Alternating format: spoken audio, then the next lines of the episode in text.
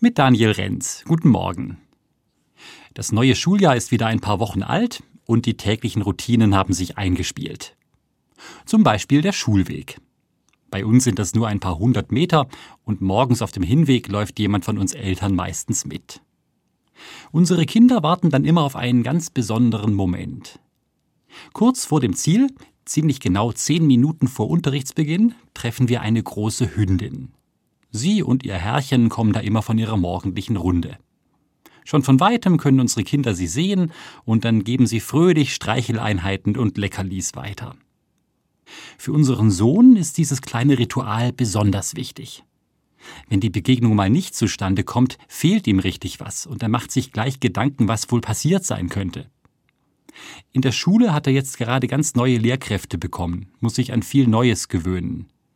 Da denke ich, dass ihm die Treffen mit der Hündin dann erst recht Halt geben, denn die kennt er schon aus dem letzten Schuljahr. Überhaupt sind feste Strukturen ja wichtig für Kinder in ihrem Alltag. Aber auch mir als Erwachsenem tut diese tägliche Begegnung gut. Sie gibt mir genauso Halt, auf ganz verschiedenen Ebenen.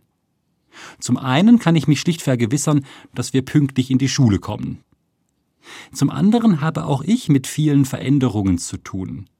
Da bin ich darauf angewiesen, dass manches sich nicht ändert, sondern verlässlich bleibt, wie es ist.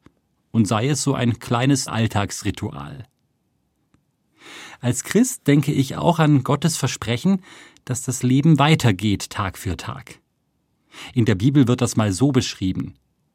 Solange die Erde besteht, werden nicht aufhören Saat und Ernte, Frost und Hitze, Sommer und Winter, Tag und Nacht. Das ganze Jahr über gibt es verlässliche, wiederkehrende Abläufe für uns Menschen. Und vielleicht hat Gott ja damit auch sich selbst Rituale geschaffen, bleibt auf diese Weise in Verbindung mit der Welt und mit uns. Auch diese Vorstellung gibt mir Halt und macht mir Mut. Übrigens, von vielen unserer Hörer wissen wir, dass auch diese Radiobeiträge hier zum täglichen Ritual geworden sind. Manche lassen sich davon wecken oder putzen sich parallel zum Hören die Zähne.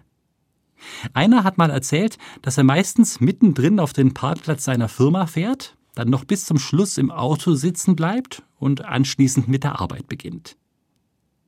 Wo hören Sie jetzt gerade zu?